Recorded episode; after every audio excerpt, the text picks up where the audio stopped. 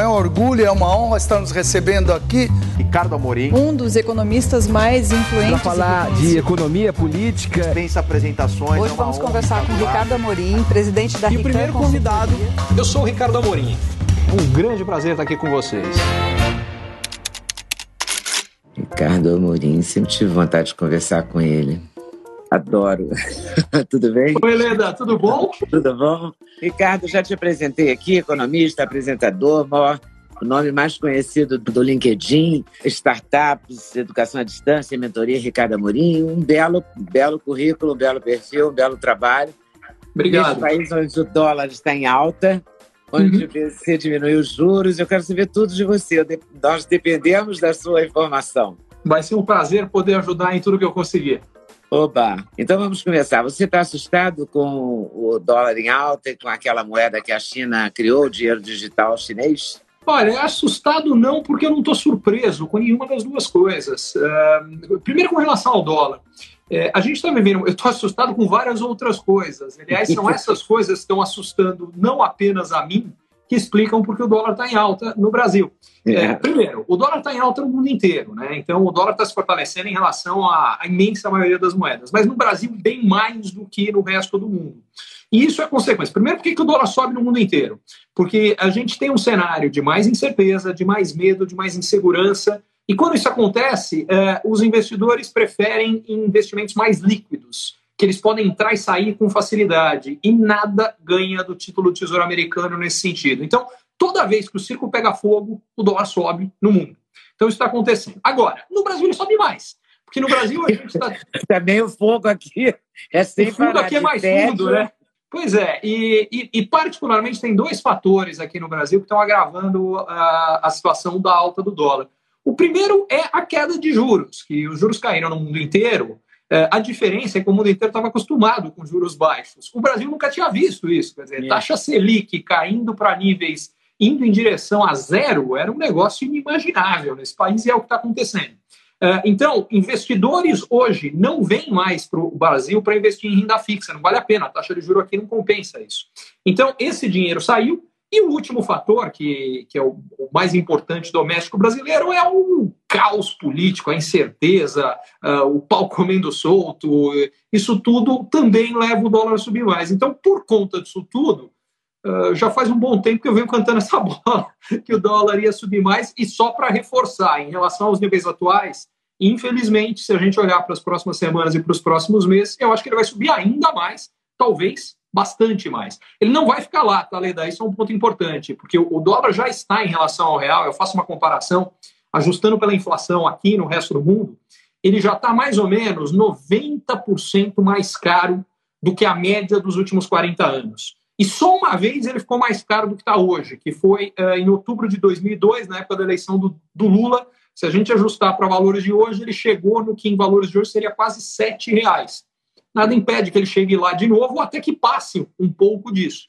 Mas chegando ou não lá, assim que, a, que o circo parar de pegar fogo, assim que a incerteza com a pandemia for menor, assim que a economia mundial e brasileira começarem a ficar mais tranquilas, em algum momento o caos político passa também. É verdade que isso é difícil, mas vai acabar acontecendo, o dólar vai despencar no Brasil. Se a gente olhar para os próximos anos, o dólar vai despencar. Mas se a gente olhar para as próximas semanas, para os próximos meses, antes de despencar, ele vai subir mais. Vai subir mais.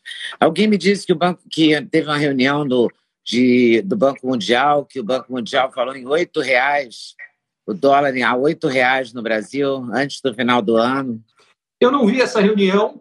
Pode ser, mas para isso acontecer, mas está batendo como você está dizendo. Você disse que ele vai subir ele vai Bastante. subir, mas, mas uma coisa é subir, outra coisa é chegar em 8 reais. Para subir até 8 reais, o circo tem que pegar fogo. O que faria o dólar a 8 reais no Brasil? Processo de impeachment no Brasil. Possibilidade número um. Possibilidade número dois, um processo arrastado de impeachment, tá? Com muita briga, leva o dólar a 8 reais? Pode ser. Segunda possibilidade de um dólar a 8 reais no Brasil. A gente ter uma segunda rodada de contaminação muito mais grave que a primeira do coronavírus. Em outras palavras, a gente está chegando perto do pico, talvez até já esteja nele, não sei, mas enfim, está próximo do pico desta epidemia, mas do que foi uma primeira rodada de contaminação. Só que, mesmo estimando que há um monte de gente que não faz teste. Então, o número verdadeiro de contaminados no Brasil é muito maior do que o número medido.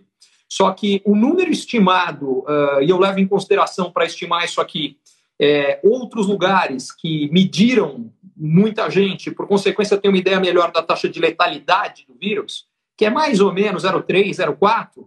Se a gente assumir que no Brasil é igual, e não essa letalidade medida, que está quase em 7%, você chega em algo como um milhão e meio de brasileiros infectados hoje. Ainda assim, um milhão e meio de brasileiros que já foram infectados é 0,75% da população brasileira.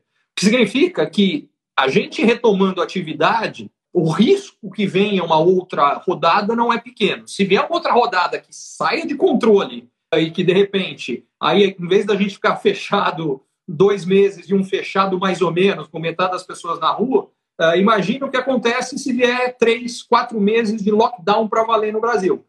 E pode acontecer. Se acontecer, dólar a oito não é impossível. Então, mas tem que ser um cenário desses, caóticos. Tragédia, né? Não vejo dólar a oito, entendeu? Tragédia. Esse cenário de tragédia mesmo. Porque o caos político vai demorar, né? Porque hoje que foi a vazou a primeiro, o primeiro vazamento do, da tal do vídeo, né? Vai render a beça. Mas o real já está. Eu vi ontem isso, alguém dizendo que o real estava no pior momento dele, o mais desvalorizado da vida dele. É real isso? É verdade? Não, ele teve mais desvalorizado que isso uma única vez nos últimos 40 anos, foi no final de 2002. Se a gente ajustar pela inflação, ele já teve mais desvalorizado do que ele está hoje. Bom, o dinheiro digital chinês. Dinheiro digital chinês. Por que, que ele não me surpreende? Primeiro que ele já foi anunciado faz tempo. É engraçado, porque é, agora, nessas duas últimas semanas, esse assunto ganhou uma, uma atenção. É. Fundamentalmente, ele, o engraçado é que ele ganhou uma atenção em função, como quase tudo hoje em dia, de uma dessas mensagens de WhatsApp. As pessoas não liam a matéria original, que é uma matéria do The Guardian, mas liam a, o texto do e-mail. E o texto do, do e-mail, não da mensagem, era, é, era basicamente que não, a China achou uma forma de escapar do dólar e da coisa americana. É. Só que aquilo tudo não é verdade, aquilo é uma bobagem. É verdade que a China criou uma moeda digital que, na realidade, ela está substituindo a moeda física chinesa. Então, o que ela está fazendo é a possibilidade do chinês não só fazer o pagamento que ele faz hoje em nota de papel, mas fazer única e exclusivamente como moeda digital. Agora, isso aqui já vinha sendo, isso aqui já era um projeto que foi anunciado há oito meses, sei lá. Por que, que o boato teve credibilidade? Porque aí ele vem de algo que realmente está começando a acontecer, mas vai piorar, que é o pau comendo entre Estados Unidos e China. Ele vai comer por várias razões. As duas mais óbvias são as seguintes: a gente teve esse vírus é, tem mil teorias da conspiração, é. eu não vou nem entrar nelas. Agora, o que tem de concreto é, ele começou na China. Isso é caso pacífico. É real. É caso pacífico que as autoridades locais de Wuhan, no começo, não levaram o negócio a sério, ignoraram e que isso permitiu que o vírus fosse para o resto da China e para o resto do mundo. Até aí também não tem discussão. A partir daí, nasce uma xenofobia anti-chinesa, que você pode concordar ou pode discordar, mas o fato é que ela nasceu no mundo inteiro particularmente nos Estados Unidos, ela vai ser usada eleitoralmente, porque vamos olhar, vamos lembrar, tem eleição presidencial nos Estados Unidos no final desse ano. Antes do coronavírus, o Trump, Trump tinha tudo para ganhar. Ele tinha 3% de desemprego, o menor desemprego dos Estados Unidos em 60 anos. Hoje está em 15%, que é o maior em 80 anos, e vai subir mais daqui até a eleição. O que significa o seguinte: o Trump tem tudo para perder. Qual é a estratégia óbvia que o Trump vai usar. Falar, pera, pera, pera, a culpa não é minha. Mas aí a pergunta é, se não é sua, é de quem? E tá claro, China. ele vai jogar isso na, no da colo China. da China. O que, que isso significa na prática?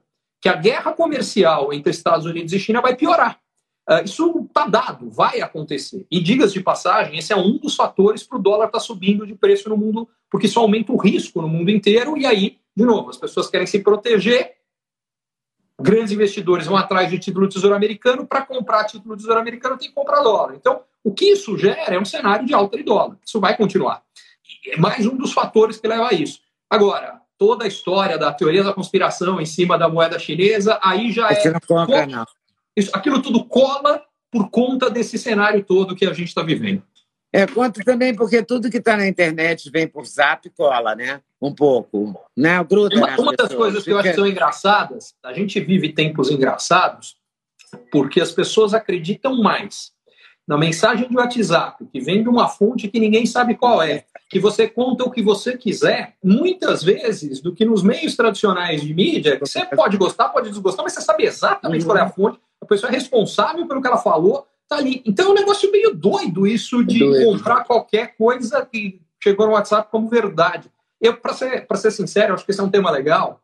Eu já achava antes do que a gente está vivendo hoje, mas cada vez eu acho mais. Em algum momento, vai. Porque assim, o que, que acontecia? O, todo movimento, seja qual for o assunto, ele é pendular. Então, num determinado momento, as pessoas viviam uma situação. Qual era a situação? Só a mídia conta o que está acontecendo. Uhum. Legal. Aí surge algo novo. Não, não, não. Todo mundo pode falar, porque tem internet. Legal. O pêndulo faz assim. Então, eu escuto esse aqui, esse aqui eu não sei não, eu desconfio. Em algum momento ele fala, cara, mas esse cara tá me contando um monte de bobagem, quando não me contando mentiras de propósito. O que eu acho que vai acabar acontecendo, independente de mídia ou, ou internet, o que vai acontecer é que a gente vive a era da informação. Na minha opinião, excesso de informação. É. Isso aí tem muita bobagem, muita mentira e muita informação irrelevante. Em algum momento, isso vai migrar, na minha opinião, para o que eu chamo de era de credibilidade. O que isso significa? Como você não tem como verificar cada coisa que você recebe, se é verdade ou, ou mentira, claro. então você não faz outra coisa na vida. E aí o que eu acho? As pessoas vão ter que optar em falar quais são as fontes que eu confio. E é isso que eu vou pegar. O resto eu vou filtrar, porque não dá. Tem um problema grave nisso, tá? que vai reforçar aquela história das bolhas de informação.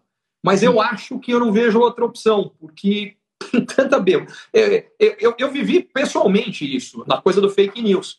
Uh, no começo da pandemia, eu gravei um vídeo explicando como a doença se transmite, que é um processo exponencial e quase ninguém entende o que é um processo exponencial. O processo começa pequenininho e que cresce muito rápido. Era quando começou a pandemia e o pessoal falava, ah, bobagem, isso aí não vai dar em nada, não tem nada. E falava, gente, você não está entendendo. O que hoje é nada, pegava a história do xadrez mostrando, rapidamente fica gigantesco contar isso aqui. Em resposta a isso, como isso não ia a favor de uma corrente política que não queria exatamente levar a sério a doença, a resposta foi começaram a soltar um vídeo falso na internet, é, um vídeo não, minto, um áudio, um cara imitando a minha voz. Pessoalmente, eu acho a imitação tosca, acho horrorosa, mas muita gente acreditou que era tudo o contrário do que eu acreditava. E um vídeo mal educado, o cara era grosso, enfim, mas enfim, muita gente acreditou naquela bobagem. Então é, é marcante como essas coisas vão. É, e é, nesse ponto, quer dizer, tirando essa parte de, de fake news, de invenção, de, de áudio falso, de atribuir texto ao escritor que nunca escreveu, tirando essa parte, a mídia tem uma parcela de culpa nisso. Porque quando eu fazia telejornal, a gente tinha uma ordem, que era de hum. ser imparcial, uhum. falar é, objetivamente tal. Aí veio a informalidade, que até participei no começo dela, quer dizer, sou até um pouco responsável por isso. Comecei a brincar com isso e tal. Tudo bem, foi indo. E agora há um partidarismo, há uma mídia militante como há um judiciário militante. Isso também corrói um pouco a credibilidade. E aí então... vem com a força da internet, os apps, essa, essa coisa, porque é massacrante, né? Tem dia que eu acordo de manhã, não acredito quando eu olho para o meu zap. Pelo número de mensagens que você fala, nosso mundo caiu, alguma tragédia aconteceu, não é possível. Chega lá, não é nada disso, entendeu? São coisas políticas que um fala mal do outro sem parar e tal. Ou então uma campanha. É, o... é muito forte. A internet não tem volta. Ela é isso, ela é. Por mais que botem leis, ela vai sempre ser isso, né? Não, e o fato é que a gente está falando de um dos problemas da internet, ela tem vários, mas a contrapartida é que ela gera um monte de coisa boa. Essa conversa que a gente está tendo aqui não aconteceria se não fosse a internet. Imagina, imagina, imagina a gente nesse isolamento sem internet. Imagina a quarentena sem internet. Uau, pois é. Nossa. Então eu chego exatamente no ponto. Eu não estou querendo vilanizar a internet aqui, não. Muito pelo contrário. Eu acho que, apesar de vários problemas, e aquele é só um deles, tem vários outros, eu acho que a internet, como tudo, a questão é o uso que a gente faz dele. A, a, tecnologia em si, ela não é boa nem ruim. A importância é como a gente usa. E eu acho que, em geral, a gente ainda usa mais para o bem do que para o mal. Mas tem muita coisa que a gente poderia fazer melhor. Bom, é como a vida, né? Na vida também tem os crimes, tem igualzinho, né? E às vezes as pessoas usam as vidas para o mal. Mas, mas, Leda, não é por acaso que é como a vida, porque a vida, como a internet, é a gente que as faz. É, é o componente isso, comum nos dois somos é nós. São os nossos defeitos que também aparecem na internet. Também aparecem lá, é verdade. É verdade. Você acha que depois dessa pandemia, o dólar mais alto, as pessoas sem emprego, é, toda essa confusão, porque não estou nem fazendo crítica ao governo, não. O governo tentou fazer essa ajuda emergencial, mas também ela é complicada né, de ser executada. Eu quero saber o que, você acha que vai ser o depois, porque o, o normal não vai mais ser normal. Todo mundo já falou isso e é real. A economia não vai ser a mesma economia. Né? Pegando um pouco da sua mentoria aí, o que, que você vê de futuro? Tá legal. Uma parte disso ninguém sabe. Então, acho que haverá mais mudanças do que eu ou qualquer um consegue antever hoje. Mas há mudanças que já são óbvias e que são fáceis de antever. Então, deixa eu pegar algumas, vai. Uh, a primeira delas, uma mudança geopolítica. Aquele movimento que eu falei de xenofobia anti-China, falei como ele vai ser usado na, na é. eleição uh, americana. Na campanha, na campanha eleitoral americana, uhum. mas ele vai ter implicações que vão muito além disso. E não é só xenofobia. O fato concreto, aí não precisa xenofobia para chegar a essa conclusão. Olhando hoje, para ser franco, uma das coisas que mais me surpreende é como a gente pode ter sido tão surpreendido com essa pandemia. Porque é, depois que a gente sabe, fica óbvio. Mas hoje me parece algo assim tão e eu estou fazendo minha culpa aqui, tá? Porque, por exemplo, aquele vídeo do Bill Gates alertando a respeito da pandemia, eu assisti aquele vídeo em 2015 e achei que fazia muito sentido. Pergunta se eu fiz alguma coisa a respeito por ter achado que fazia muito sentido. Fiz nada. Então, o fato é que a gente tem uma tendência de ignorar alertas de gente que faz a lição de casa, que entende do assunto, mas a gente não entende o suficiente para levar o alerta suficientemente a sério. Isso é uma das coisas que eu espero que mude. Mas, voltando aonde eu queria chegar. Hoje, qualquer um que tiver o um mínimo de cuidado científico de estudar vai chegar à conclusão que é muito provável que a gente tenha outras pandemias. Até porque essa não foi a primeira. Quer dizer, a, é, gente, a gente teve, teve a gente teve várias outras, teve SARS, teve MERS. É, o tá uh, Oriente estava muito melhor preparado para lidar com a pandemia do que nós, porque eles tinham vivido outras pandemias, a gente não, aqui no lado do Ocidente. Por isso que lá foi muito menos grave do que aqui, quase em todos os casos. Mas o meu ponto é o seguinte: onde vai nascer a próxima pandemia? Por uma questão simples de probabilidade, a chance de que seja de novo na China ou eventualmente na Índia é brutal. Para começar, os dois países juntos têm um terço da população mundial. Segundo lugar, os dois têm condições sanitárias, em vários casos, bastante complicadas. No caso chinês, você soma isso aí ao fato de que muita gente lá come coisas que no resto do mundo as é. pessoas provavelmente não comeriam não e animais. Os indianos comem muita coisa de origem vegetal. Os chineses comem muita coisa de animal. Então, muito provavelmente, a próxima pandemia nasce lá também. Segunda coisa que as empresas devem ter aprendido é que elas precisam ter a mesma coisa que qualquer empresa do mundo digital. Tem que ter algo que é replicado e que tem um plano B. O que, que eu estou falando? Cadeia de suprimento das empresas foi montada para ter o mínimo custo possível, o que na prática quase sempre significa deixa que o chinês faz uma grande parte disso e manda para você. Só que hoje ficou claro o risco disso. Porque a gente viveu uma situação agora na qual quebrou a cadeia de suprimento, então quebrou a oferta, mas quebrou a demanda, as pessoas pararam de comprar. Então, não foi tão grave, mas poderia ter acontecido uma situação que o chinês não podia produzir, vamos dizer que a pandemia ficasse só na China e que fosse muito maior do que foi. O chinês não tinha mais condição de mandar o produto para cá, que era matéria-prima para fazer um monte de outras coisas. É. Só que para cá e para lugar nenhum do mundo. Uhum. Só que a gente continuaria consumindo. Só que não ia ter o que consumir, porque não ia ter o que produzir. E aí chegou no meu ponto. Eu acho que as empresas devem ter aprendido isso, e isso vai ter várias implicações. Primeiro, as cadeias de produção vão ser mais nacionais nos países grandes, como o Brasil, Estados Unidos, e regionais, no caso dos países menores. Uh, segundo, vão começar a ter, uh, igual o cara que tem dois provedores de internet, se cai um, eu tenho outra opção. É agora. Estou fazendo no meu celular, mas tem. Aliás, estou fazendo no meu Wi-Fi, mas tem a conexão do 4G aqui também. As empresas vão ter isso nas suas cadeias de produção. Então, isso é a primeira coisa que claramente vai mudar. Isso vai mudar a forma de trabalhar e produzir no mundo. Primeiro ponto. Segundo, tecnologia. Transformação digital não é novidade. O que é novidade é o que ela acelerou. Eu trabalho uhum. com isso, algumas das minhas empresas ajudam clientes a fazer o processo de transformação digital. E eu não tenho dado para confirmar o que eu estou dizendo, mas eu chutaria que nos últimos dois meses o Brasil e o mundo avançaram mais do que nos últimos anos. cinco anos. Então, várias tendências foram aceleradas pela, pela crise. Por exemplo, aquela que eu falei é uma tendência de anti e desglobalização, que desde a eleição do Trump está acontecendo. Foi acelerada por isso aqui. Essa aqui é de transformação digital. Então, restaurante que não tem delivery, até outro dia ainda tinha, agora acabou. Empresa que não tem de comércio, que não tem e-commerce, acabou. Isso é coisa do passado. Uh, empresa que não usa serviço de videoconferência, acabou.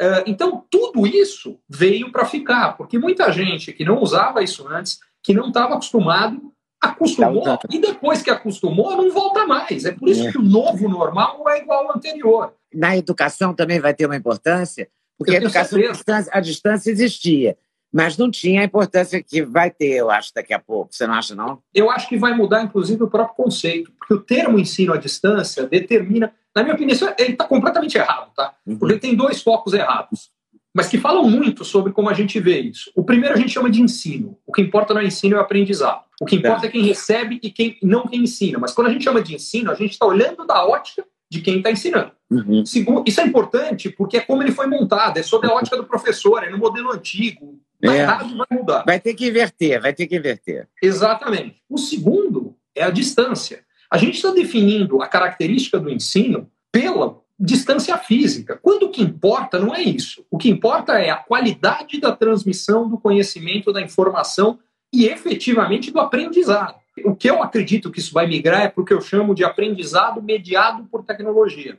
E o que eu acredito que vai acontecer é que, da mesma forma que, na minha opinião, qualquer empresa de comércio, ela não tem que optar entre o online e o físico. Ela tem que ter ambos, o Ambos. online e o físico. Por quê? Porque isso é conveniência para o cliente dela. Nesse momento isso ficou claro, porque o cara que deveria ter a opção de comprar nos dois, quando ele só tinha um, eu, acabou, o cara não tem mais como vender. Mas isso é verdade sempre, é uma questão de conveniência. E eu acho que o uso da tecnologia como ferramenta de ensino e para acelerar o aprendizado tem que ser visto exatamente da mesma forma. Então, o que a gente vai ter que fazer é, e diga-se passagem, tá? tem diferenças brutais. Então, para um estudante de PhD, é, a coisa da videoconferência, a qualidade é exatamente igual se estivesse no mesmo local físico. Para uma criança de 5 anos, bicho, você pode ser o as da tecnologia, mas fazer a criança de 5 anos prestar atenção, entender e aprender nisso aqui é, é outro papo. Então tem que entender esse espectro de onde dá para usar, como dá para usar. Onde não dá A para usar. partida que eu acho disso é o seguinte: o que, que isso nos possibilita é mudar a função do professor. Passar a ter o professor como um tutor e não um professor. Quem vai dar aula é o melhor professor do mundo. Porque esse cara vai, ele é o melhor professor do mundo, vai gravar a melhor aula, porque com todos os recursos possíveis, gravar a melhor aula do mundo. O que vai ter lá é alguém que vai ajudar efetivamente no aprendizado do aluno, porque cada aluno reage de uma forma. Enfim, então, na minha opinião, vai mudar completamente o uso disso tudo. Você acha que o empreendedorismo vai permanecer, vai continuar, vai expandir? Ele vai crescer por duas razões. Uma estrutural e outra temporária. A estrutural é que o nosso modelo de relação de trabalho, nosso eu digo do mundo, mas no Brasil em particular, está completamente ultrapassado. A ideia de alguém que trabalha para uma empresa. é, Eu lembro que a geração do meu pai foi a primeira que viveu o fim do emprego para toda a vida. Porque até lá o que achava? O cara entra numa empresa e vai se aposentar naquela empresa. No meio do caminho, não, não é assim. Muita gente foi mandada embora, muita gente perdeu emprego e teve que ser reinventada as formas que, que tenham sido. Para mim, a minha geração está vivendo o fim da ideia do emprego como trabalho. O que eu quero dizer com isso aqui é que a gente ainda tem, muita gente, a ideia de que trabalho é emprego. E eu acho que isso vai desabar. E vai desabar por várias razões. Por razões tecnológicas, porque o que que a tecnologia permite? Então, vamos dar um exemplo que você estava dando, do, do que você falou da, da mídia tradicional. Então, vamos dar um exemplo da televisão. Para alguém que trabalhasse com jornalismo ou ator de novela, o que for, qual era a opção que esse cara tinha de onde trabalhar há 20 ou 30 anos? Fundamentalmente era alguns canais, alguns jornais, algumas revistas e, e- e acabou. Não Bom. tinha opção. O que que, a internet permitiu? Começa a surgir um monte de gente uh, no YouTube. Uh, o que, que o cara tinha? Nada, um celular. E, e explodiu. E talento. É o segundo fator. Talento, dedicação, porque essa é outra coisa as pessoas têm. E reinvenção. E tem que reinventar, porque só, foi só... o meu caso. Eu fiquei Ele, 40 só... anos em televisão, fui demitida. Qual a opção que eu tinha? Inventei, então, mas, inventei mas no seu a caso... internet, o canal, e agora inventei o Clube da Notícia e estou indo, entendeu? Estou inventando. Então, mas no seu caso, você viveu as duas realidades. Você viveu uma claro. primeira realidade e, no segundo momento, uma outra. O que eu acho que cada vez mais vai ser verdade é pessoas que podem, ao mesmo tempo, viver várias dessas realidades. É o meu caso. Uh, então, uhum. eu, eu faço televisão, muita gente me conhece de lá, e muita gente nem sabe que eu faço televisão porque tem muita gente que me conhece, seja da internet, seja das palestras que eu faço, seja de um monte de outras coisas. E o que eu acredito é que cada vez mais a gente vai ter a opção de ser o protagonista na construção das próprias carreiras.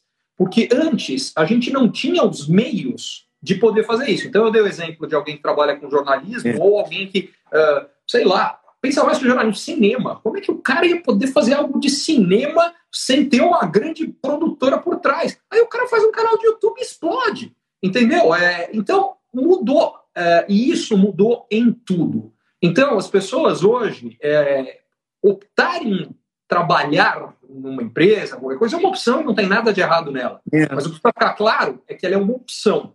é uma quer, coisa só, é uma opção. É uma opção, exatamente. Uma de várias. Uh, E tudo bem, e cada um tem que ter as suas, e ótimo, e fantástico.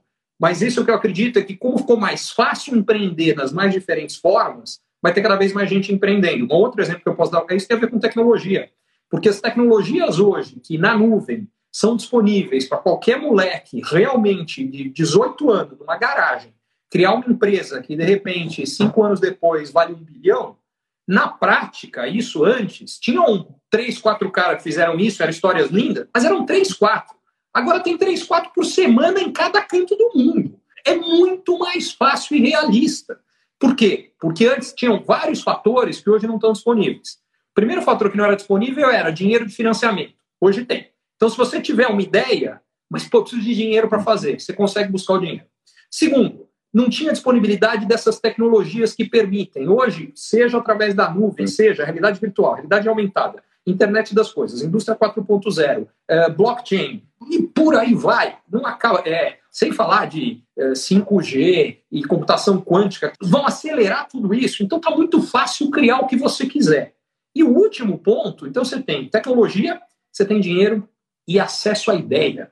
Porque a última coisa que faltava é inspiração. E inspiração, eu acho linda aquela história de que o cara vai tomar um banho bonito na banheira, sozinho, e sai, e sai pelado correndo por aí. Só a parte mais importante da história, eu acho que quase ninguém conta. É tudo que ele já tinha de repertório na cabeça dele antes, para naquela hora dar o clique. Deu clique Inspiração é. não nasce no vácuo. E esse ponto que eu acho que é fundamental é hoje a gente tem acesso via internet, de novo, tem 5 bilhões de pessoas conectadas. Então, o que eu faço? Eu entro na internet e eu descubro que tem um cara em Mumbai que fez um negócio.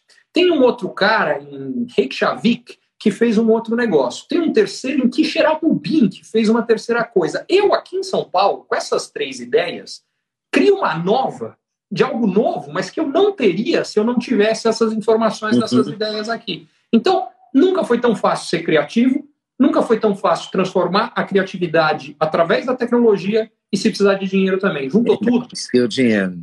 Empreendedorismo e história. E aí então... surge a necessidade, porque agora isso aí é o porquê dá para fazer. Só que muita gente ainda tinha medo. Só que muitas dessas pessoas tinham medo, agora não tem opção, porque o emprego é. sumiu e, em alguns casos, vai demorar para voltar. Você acha que a gente sai dessa crise o quê, em dois anos? Depende do que a gente chamar de sair dessa crise. Né? É, o primeiro aspecto é que ninguém sabe exatamente até quando e quão profundo é, é o fundo do buraco, porque ele depende... É quase uma vidente, eu estou te fazendo, te perguntando quase uma coisa para você ser evidente, né? Claro, me diz aí, olha na sua bola de cristal e me diz como pois é que a gente é. vai sair dessa. Mas então, Ledeu, para fazer isso, para te responder, eu tinha que usar a técnica da vidente, que a técnica é eu começar a fazer perguntas sobre você, e aí eu vou responder o que você, no fundo, já acha.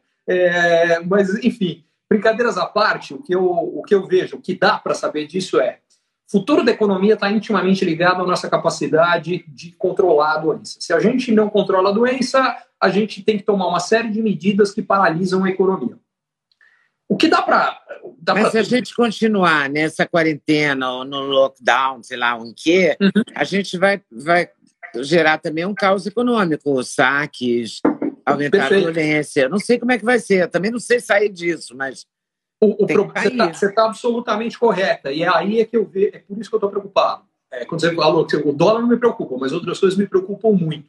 E elas têm a ver com isso, porque é, na prática, o que realmente me preocupa é que, que eu acho, exatamente porque não dá para ficar, porque o cenário econômico é muito ruim, a pressão para sair vai ser muito grande. E acho que a gente vai sair sem ter todo o controle, porque para ter todo o controle, a gente teria que ter avançado muito mais em duas coisas que nós não avançamos o suficiente no Brasil. A primeira é testar e a segunda é monitorar as pessoas, uh, que é o que os países asiáticos que tiveram sucesso fizeram muito bem. Então, uh, sem isto muito bem armado, a chance que saindo a gente perca o controle, infelizmente, ela não é tão pequena.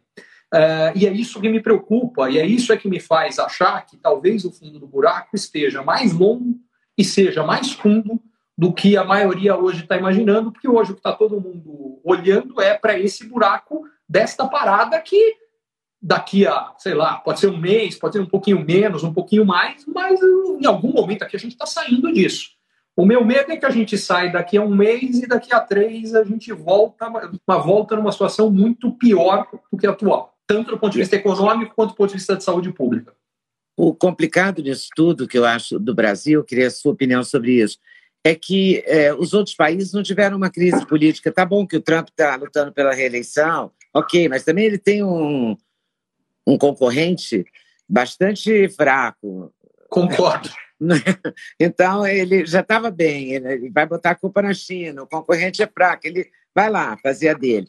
Mas aqui no Brasil a gente tem uma guerra paralela. Não é? A gente tem o STF dizendo que quem manda na federação são os governadores, que é um Estado federativo, teoricamente, né? Federação dos Estados Brasileiros.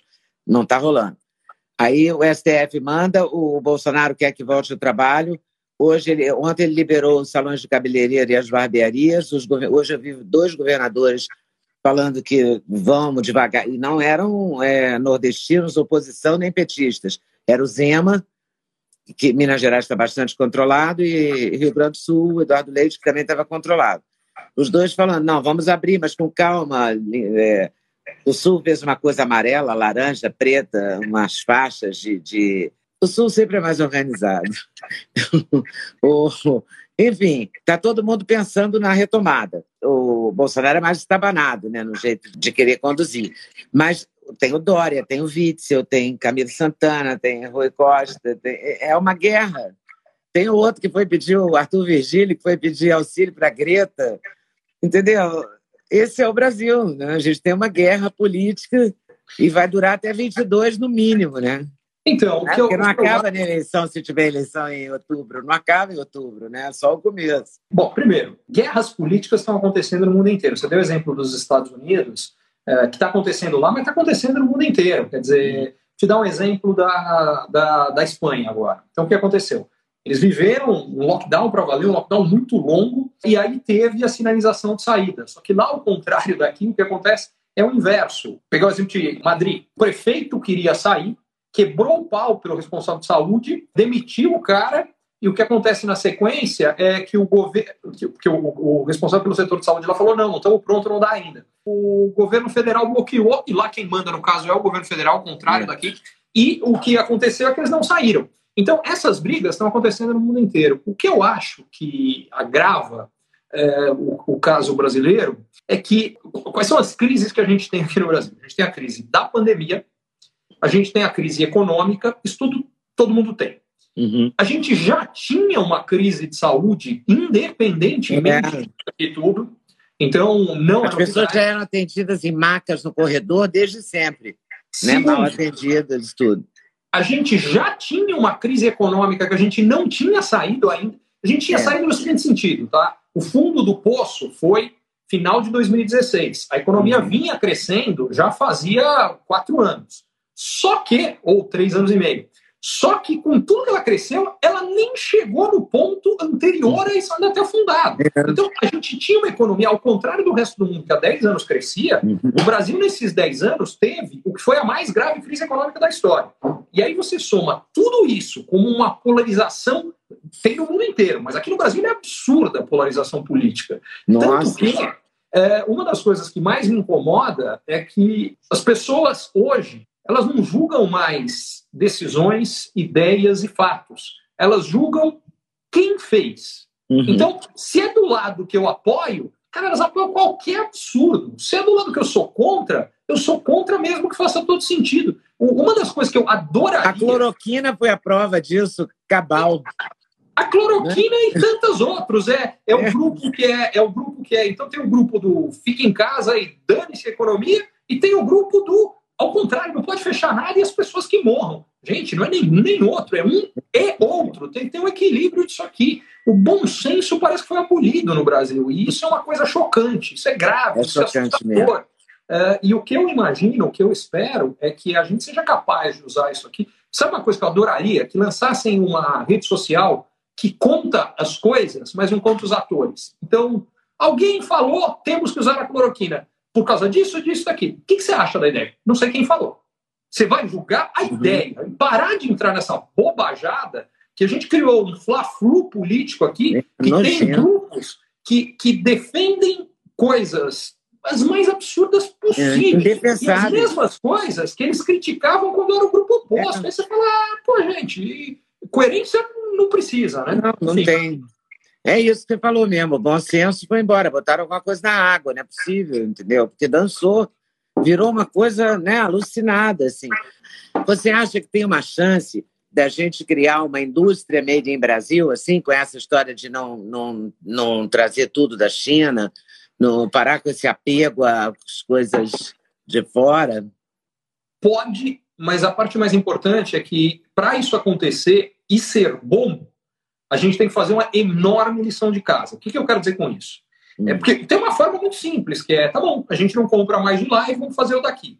O resultado prático, sem as outras medidas, é a gente vai ter produtos piores e mais caros. Lembra da reserva de informática? Lembra Lembro, dos carros, das lembro. nossas carroças? Lembro da muito carroça? bem. Meu, meu, ponto é, meu ponto é o seguinte: achar que a solução é não vamos comprar de fora, vamos fazer aqui, sem criar as condições de fazer bem aqui, isso não é solução, isso é problema.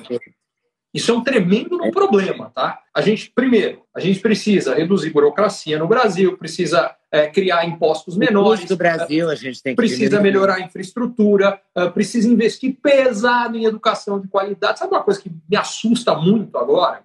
O momento que a gente está vivendo vai piorar o mais grave desequilíbrio que nós temos. Todo mundo fala muito do problema que é a má distribuição de renda. Uhum. Eu acho que a má distribuição de renda, ela não é o problema original, ela é a consequência, ela não é a causa. Por que, que a gente tem renda tão má distribuída no Brasil? Porque a gente tem educa oportunidade educacional muito má distribuída. Então, o que isso faz? Você já é um grupo muito pequeno de gente muito qualificada, como são poucos, economia tudo é oferta e demanda. Tem pouca gente qualificada. O salário desses caras vai lá em cima.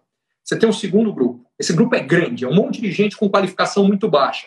Oferta de mão de obra que exige pouca qualificação é grande, o salário desses caras vai lá embaixo. A má distribuição de renda é consequência da má distribuição de oportunidades educacionais, que está sendo agravada agora. Porque o que está acontecendo? As boas escolas estavam muito melhor preparadas para fazer o ensino à distância, que a gente estava Claro. falando antes, do que as escolas públicas, no qual o professor não estava preparado, não tinha infraestrutura para fazer. O aluno em casa, muitas vezes, Não tem. não tem internet ou não tem computador. Então, o resultado prático disso aqui é que a diferença da qualidade do aluno que está saindo das melhores escolas para as piores, se já era grande, vai ficar maior ainda. Sabe o que vai gerar? Distribuição de renda pior ainda lá na frente. É, a gente vai, vai piorar muito a, a distribuição Então, de renda. e aí chega no meu ponto. Se a gente quer criar condições de ter essa indústria forte, a gente precisa investir pesado em educação, educação. básica de qualidade para todos. Porque o Brasil faz esse absurdo. O Brasil não investe pouco em educação pública, tá? Só que ele investe errado. Ele investe muito em educação, basicamente, que a gente está falando de universidade, e o cara Superior. que entra nessa universidade é o cara que foi para boa escola pública. perdão, privada. Está tudo errado. É, a escola básica tem que ser boa para todo mundo. Se a gente fizer isso, muda o país. Claro, mas só vai mudar o país se inverter isso. Se a escola básica for o alvo da melhoria. E aí, e aí, a gente pode ter indústria nacional que funcione. Deixa eu dar um exemplo concreto de quem fez isso. Tá? Em 1960, a renda per capita no Brasil era o dobro da renda per capita na Coreia. O que os coreanos fizeram? Eles investiram, fizeram exatamente o que eu falei. Eles uhum. investiram pesado em educação básica de qualidade. O que, que eles conseguiram com isso? Hoje, a renda per capita coreana é quatro vezes a brasileira. Mais do que isso, no meio do caminho, só que foram duas gerações para chegar lá. O que, que eles fizeram? Na primeira geração, uma geração depois, eles começaram a ter as melhores universidades uh, dos países emergentes. Mas levou uma geração, porque primeiro o aluno teve que chegar bem preparado da escola. Não adianta você investir em, em, em faculdade boa se o aluno chega semi-analfabeto. Não é. vai fazer milagre. O, analfabeto, o que a gente tem de analfabeto funcional é brincadeira. Pois é. Então, aí não resolve. Eles conseguiram. Como eles resolveram isso? Eles Resolve. começaram a ficar líder em pesquisa. E aí eles começaram a ter marcas líderes nos setores dominantes da economia. Então, vamos pegar o automóvel, que foi um setor muito importante nas últimas uhum. décadas. O que, que a gente tinha? Você tem Hyundai e Kia. Agora vamos pegar uh, celular uh, e eletroeletrônicos. Tem LG e Samsung. Uh, cadê as marcas brasileiras nesses setores que foram dominantes? Simplesmente não existem. Por quê? Porque a gente nunca fez isso. E o que é mais interessante é entender por que, que a gente nunca fez. Porque, no fundo, são escolhas. Uh, e a escolha é muito simples. Eu fiz um estudo faz muitos anos, tá? Pode até ser que isso tenha mudado um pouco. Mas na época, isso deve fazer uns seis, sete anos, uh, eu, eu, eu, fui ver o seguinte: o, como o governo coreano e o governo brasileiro gastavam dinheiro. Para onde, para quem ia o dinheiro que era gasto nos programas do governo. Só fazer uma parte aqui, tá? O governo brasileiro tem 17 programas que ele chama de programas sociais. Dos 17, em 15, tem mais gente no 20% mais rico da população que usa o programa do que nos 20% mais pobres. O exemplo mais óbvio é a universidade pública. É considerado um programa social. Mas tem mais ah, é? 14 que fazem a mesma coisa. Só tem dois programas chamados de sociais no Brasil que efetivamente são. Um deles é o Bolsa Família, o outro é o FAT, no qual, de fato, vai para a gente mais pobre e não para a gente mais rica. Qual é o, esse é a primeira grande distorção que a gente tem no Brasil. Mas tem uma outra. O Brasil gasta com o passado e não com o futuro. O que, que isso quer dizer na prática? Quer dizer o seguinte: eu peguei e dividi o gasto do governo é, por três grupos: população de 0 a 15 anos, criança. População dos 15 aos 65, adultos em idade de trabalho. Acima de 65, pessoal em idade de aposentadoria. Muito bem. E descobri o seguinte: tira o grupo do meio para ficar mais fácil. Vamos pegar os dois extremos. Para cada 10 won, que é a moeda da Coreia, que o governo coreano gasta, eles gastam 5,5 para criança de 0 a 15 anos e 4,5 para o idoso acima de 65. No Brasil, para cada 10, vão 9 para o idoso acima de 65 e 1 para criança. Porque a gente tem a, a, a, previdência mais generosa do mundo, que basicamente tira o dinheiro, aliás, de saúde e educação. Falta dinheiro saúde e educação porque ele vai para a previdência no Brasil. Muito bem. Resultado disso daqui. O gasto por aluno em idade escolar da Coreia é cinco vezes e meio nosso. O que, que isso faz? Uma geração depois de gastar cinco vezes e meia mais que a gente, o que eles chegaram? Os alunos da Coreia, na média do exame do PISA, que mede exatamente a, a qualidade dos alunos de 15 anos de idade, em matemática, ciência e compreensão de texto, na média dos últimos 10 anos, a Coreia foi o primeiro lugar. O Brasil foi 79. Aí, os caras chegam bem preparados. E aí vem a parte mais grave. Lembra que a gente gasta 9 de cada 10 com idosos, vamos chamar acima de 65 anos. Que eu acho complicado chamar gente de 65 anos de idoso, mas vamos lá. E os uh, coreanos uh, gastam 4,5, então a gente gasta o dobro do que eles. Mas lembra que eu contei que a renda per capita hoje da Coreia é o dobro, que é uhum. quatro vezes a nossa, aliás. Yeah. Bom, metade a gente gasta o dobro de algo que é um quarto. Ou seja, o brasileiro se aposenta com uma aposentadoria que é metade do coreano. Como o coreano investiu em é. gerar produtividade, produção e bababá, e aumentou a renda de todo mundo, ele se aposenta com mais, gastando proporcionalmente menos com a aposentadoria.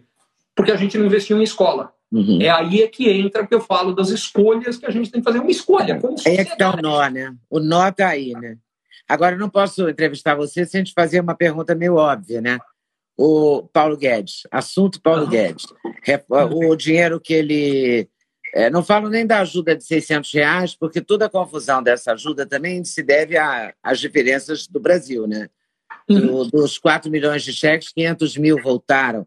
Quer dizer, as pessoas erraram muito o número do CPF. Foi, foi muito tumultuada essa distribuição dos 600 reais. Por culpa do governo também, mas também por culpa das nossas diferenças sociais. Agora, o que, que você acha desse pacote de ajuda aos governadores, aos estados, que o Paulo Guedes quer que o Bolsonaro vete o aumento dos servidores e, e outros? Porque botaram tanto pendurucado que eu já não sei mais é, quantas categorias estão nesse que vão receber. Né? Colocaram lixeiro, professor, tudo. Olha, Lenda, eu acho que a forma mais fácil da gente pensar com relação a isso é o seguinte. Hum. É, pensa na tua vida os momentos mais difíceis que você viveu. Se você olhar para trás e pensar em qualquer um deles, você vai perceber que as pessoas que viveram esse momento junto com você e que te apoiaram e que estavam juntos e que viveram os sacrifícios juntos, vocês, a relação de vocês saiu fortalecida. Isso vale nas nossas relações pessoais, vale dentro de qualquer empresa e vale dentro vale para país. E chega onde eu quero chegar. É, a gente está vivendo um momento que é ímpar da história do mundo e história brasileira. A forma como a gente vai lidar com ele vai determinar se a gente vai sair como uma sociedade melhor, mais forte, mais unida, ou ao contrário, mais rachada, mais rancorosa e pior. O que determina isso, fundamentalmente, é a capacidade de todos dividirem sacrifícios. Nesses momentos difíceis, quando as pessoas se unem para encarar a dificuldade junta, elas saem fortalecidas mais e saem com uma causa comum. O que está acontecendo no Brasil? O Brasil e o mundo estão vivendo um momento muito difícil, só que a gente viveu o seguinte racha. O setor privado paga a conta e o setor público como se nada estivesse acontecendo. Então, o racha é muito simples. As pessoas estão perdendo emprego ou tendo redução de salário. As pessoas têm empresa, estão quebrando. Então, no setor privado, está doendo muito em todo mundo. No setor público, o sacrifício, entre aspas, que está sendo pedido é não ter aumento de salário. E nem isso eles tomaram. É, é uma loucura. E, e diga-se de passagem, quando eu falo setor público, eu incluo, porque é a mesma coisa, afinal de contas, todos eles são nossos funcionários, são servidores nossos. Eu incluo os juízes, incluo o judiciário, incluo o Ministério Público, incluo o legislativo, incluo o presidente, o governador, os prefeitos. O que tinha que acontecer é que eles deveriam Ainda mais eles que não têm risco de perder o emprego. É. Eles são os primeiros a estarem cortando os próprios salários de todo mundo no setor público que está tendo redução de trabalho, que é o que está acontecendo no setor privado. Uhum. Pô, Ricardo, como é que fica o profissional de saúde? Esse cara não está trabalhando menos, ele está trabalhando mais. Esse mais. É tem que ter corte de salário, não é disso que eu estou falando. Agora, é um absurdo que a gente separe, é o que está acontecendo, a gente está dividindo o Brasil em castas. Uhum. E isso aqui só gera divisão só gera mais ressentimento. Então, eh, eu não tenho dúvida nenhuma que o Paulo Guedes está absolutamente certo no que ele está exigindo que o Bolsonaro faça, que é falar: não é possível, ainda por cima, esses caras terem aumento. Eh, vou mais longe: é inadmissível que os políticos não tenham, eles, falado. Cara, fundo eleitoral e fundo partidário vai tudo para a saúde. Claro. E, alguém, e alguém pode falar, pô, Ricardo, mas são 3 bilhões de reais. Em relação ao tamanho que tem o pacote total de estímulos, são 1 trilhão e 200 bilhões. Vai fazer diferença. Gente, é um exemplo. A, a, princesa da Suécia, que aliás é filha de brasileira, uhum. nesse, desde que começou isso aqui, ela está trabalhando como voluntária em hospital. Fazendo o quê? Limpando equipamento sujo. Quer dizer, quando a princesa dá esse exemplo, qual é a leitura da sociedade da Suécia? Estamos todos juntos uhum. nessa. Estamos Qual é a leitura que a classe política e todo o funcionalismo público passaram para o Brasil? Não, não, não, o problema não é meu, o problema é de vocês. Eu estou fora. É Isso é gravíssimo do ponto de vista de sociedade. E é triste, né? É muito triste, porque mostra o país que a gente é e não vai melhorar nunca, eu acho. Ah, eu espero que melhore. Se a gente não melhorar isso nunca, a gente não vai melhorar de forma ampla o país nunca. Porque o que está por olha, trás. Diante desse, nesse momento, da maior, o momento mais crítico que a gente viveu nos últimos anos, né? A coisa mais chocante foi essa, esse vírus, essa pandemia, essa situação, e eles não se tocaram. Você tem total razão, só que eu temo, como eu falei, que é possível que ainda vai ficar mais crítico nos próximos é. meses, trimestres, e eu espero, espero que isso não aconteça, mas se acontecer, o que eu espero é que a população exija isso de uma forma tão contundente. Uma das campanhas que eu, inclusive, lancei, e, aliás, vou aproveitar aqui para quem não tiver, é muito simples, Sim. gente. Não reeleja absolutamente nenhum político, não importa de que lado do espectro, de nada, que Verdade. não lutar para, para que a gente divida essa conta entre todo mundo, porque é uhum. inadmissível isso. E não basta o cara falar, ah, não, não, mas eu, eu não voto no Congresso. Não importa, se o cara não está fazendo campanha por isso, significa que ele está trabalhando por ele e não por você. Ele é. não merece ser reeleito. E não Tem... importa de que lado está, não importa quem é, entendeu? Tem toda a razão. Perfeito. Isso mesmo, Ricardo Amorim. Tá certíssimo. Foi um prazer. Muito obrigada. Prazer é meu.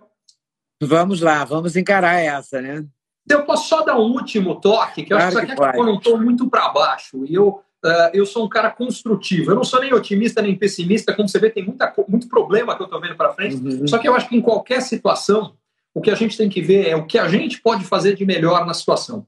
E o que eu espero da sociedade brasileira é, primeiro, que a gente saia com um senso maior de solidariedade, que é exatamente o contrário do que eu falei que acontecendo ali. Mas você tem um de novo, no setor privado, você tem um monte de exemplos de empresas que fizeram doações é gigantescas, de pessoas físicas, e gente, inclusive, uhum. pobre, ajudando, fazendo o possível para ajudar quem precisa mais. Yeah. É a prim primeira coisa que eu espero. E a segunda, que a gente não perca as lições.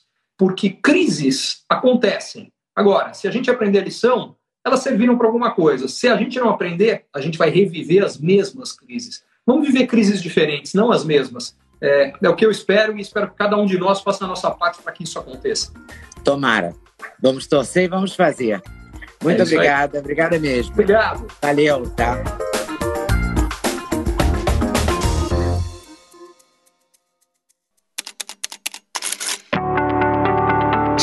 É empreendedor ou executivo e você ou o seu negócio tem encontrado desafios para crescer mais, para ter margens melhores, para obter resultados melhores, para sustentar um crescimento acelerado de antes, para conseguir um novo investidor, para conseguir financiamento para o seu negócio, para fortalecer a sua equipe, talvez a mentoria Ricardo Amorim seja para você. Lá o que eu faço é ajudá-lo a entender melhor as transformações econômicas, sociais, demográficas, tecnológicas que estão acontecendo e, baseado nisso, tomar decisões melhores e montar a melhor estratégia para lidar com o seu desafio específico. Vale a pena você conhecer. Curtiu esse conteúdo? Assine para receber quando cada um dos próximos for publicado. E se de repente você achar que algum colega, amigo ou alguém da sua família pode gostar também, lembre de compartilhar. Até a próxima!